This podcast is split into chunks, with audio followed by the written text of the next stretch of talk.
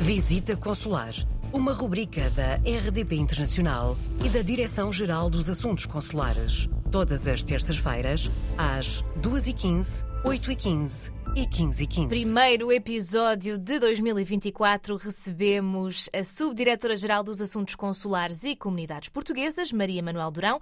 Temos eleições a 10 de março deste ano e convém já nos salvaguardarmos e garantirmos que vamos conseguir votar, não é? Exatamente, com as eleições para a Assembleia da República marcadas para o dia 10 de março, é importante confirmar que o seu recenseamento está feito corretamente. Apesar de todos os cidadãos nacionais que completem 17 anos e sejam possuidores de cartão de cidadão serem oficiosa e automaticamente inscritos no recenseamento eleitoral a título provisório, na comissão recenseadora ou no posto correspondente à morada que consta do respectivo documento de identificação, é sempre necessário confirmar o recenseamento a quando da renovação de documentos.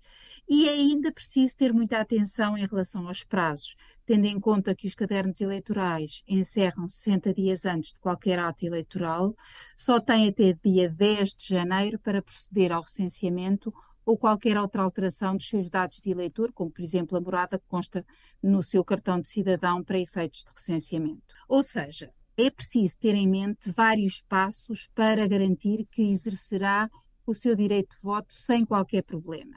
E hoje gostaria de vos alertar para alguns deles. Deve, antes de mais, confirmar se os seus documentos de identificação estão válidos. Os cidadãos que têm os documentos caducados são notificados por carta. Mas se não procederem à renovação do cartão de cidadão no prazo de 24 meses, não vão constar dos cadernos eleitorais, não podendo por isso votar.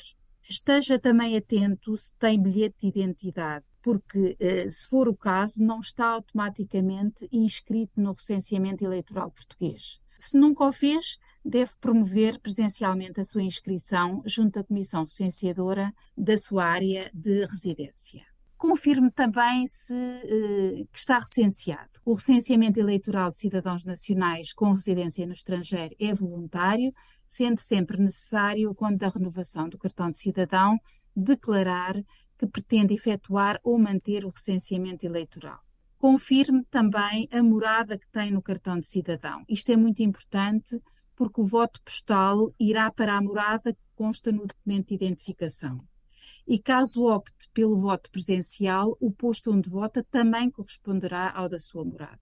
E, por fim, não se esqueça que no estrangeiro o voto para a Assembleia da República é efetuado por defeito por via postal, ou seja, recebe o boletim na sua morada de residência. Em alternativa, pode votar presencialmente, ou seja, no local onde se encontra recenseado, que no estrangeiro é o posto consular da sua área de residência. Mas, se preferir votar presencialmente, tem de o manifestar ao posto consular até ao dia 10 de janeiro, antes do encerramento dos cadernos eleitorais. Pode, para isso, dirigir-se presencialmente ao local ou enviar um e-mail com assinatura digital com recurso à chave móvel digital. Tendo em conta que decorrerão eh, estas eleições antecipadas para a Assembleia da República, é muito importante que tenha em conta todas as informações que se pretender exercer realmente o seu direito de voto.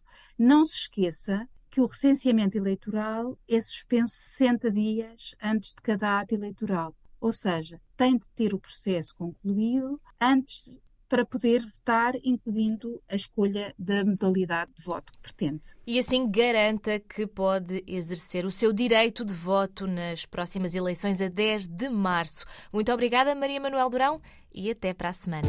Coloque as suas questões através do mail visitaconsular.rtp.pt.